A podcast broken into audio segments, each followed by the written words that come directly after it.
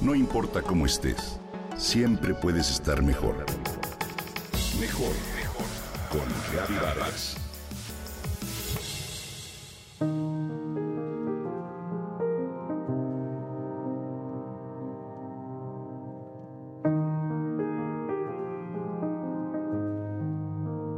¿Qué aprendiste de la pérdida?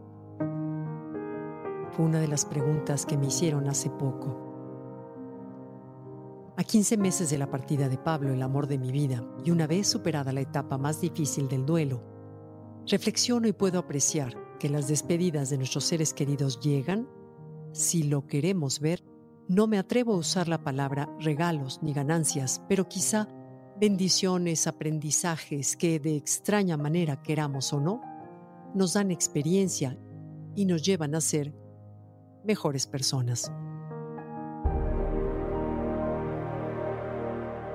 Si bien el costo de dichas bendiciones nunca se acercará al valor de lo perdido, encontrarlas le da un sentido a la pérdida.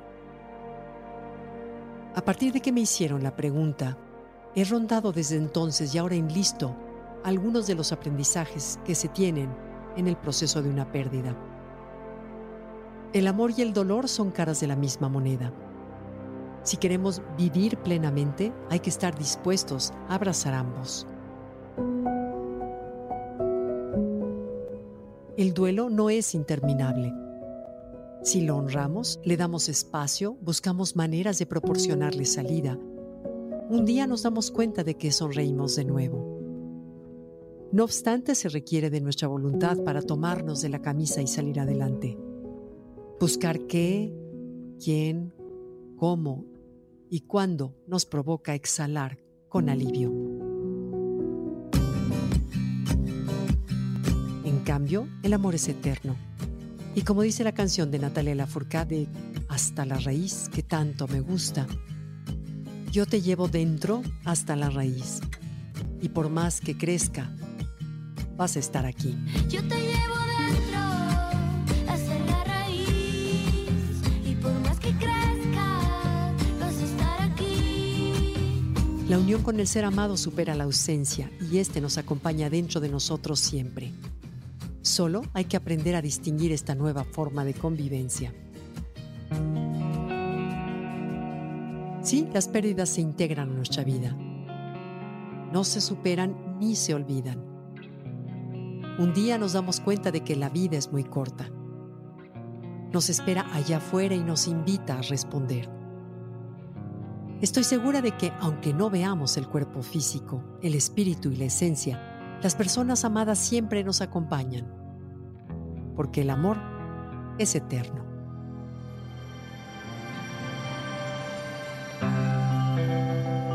La mejor forma de honrar la memoria de quien se nos fue es vivir contentos, plenos y conscientes. Imagino que nos observan desde esa otra dimensión y sonríen al ver que salimos adelante. Nadie se recupera solo por lo que el apoyo de la familia y los amigos es muy importante y hay que cultivarlo siempre. Hay que procurar no hacer de la pérdida el centro de nuestra vida. En nada ayuda y las personas a nuestro alrededor se cansan.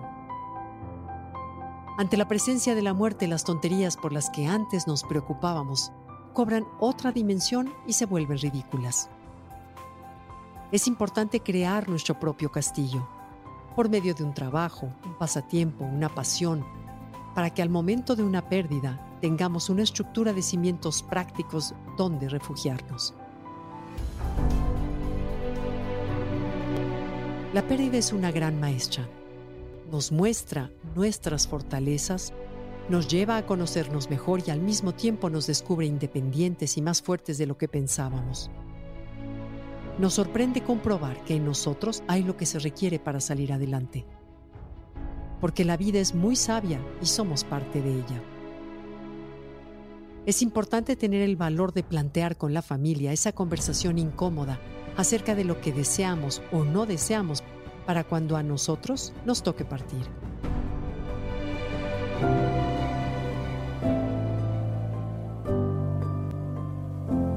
Hay que vigilar la mente para que no se escape por esa resbaladilla tan tentadora de la autocompasión que puede conducir a una depresión. Y finalmente, agradezco por lo que el cáncer nos transformó para bien, a pesar de todo el dolor y sufrimiento que nos ocasionó.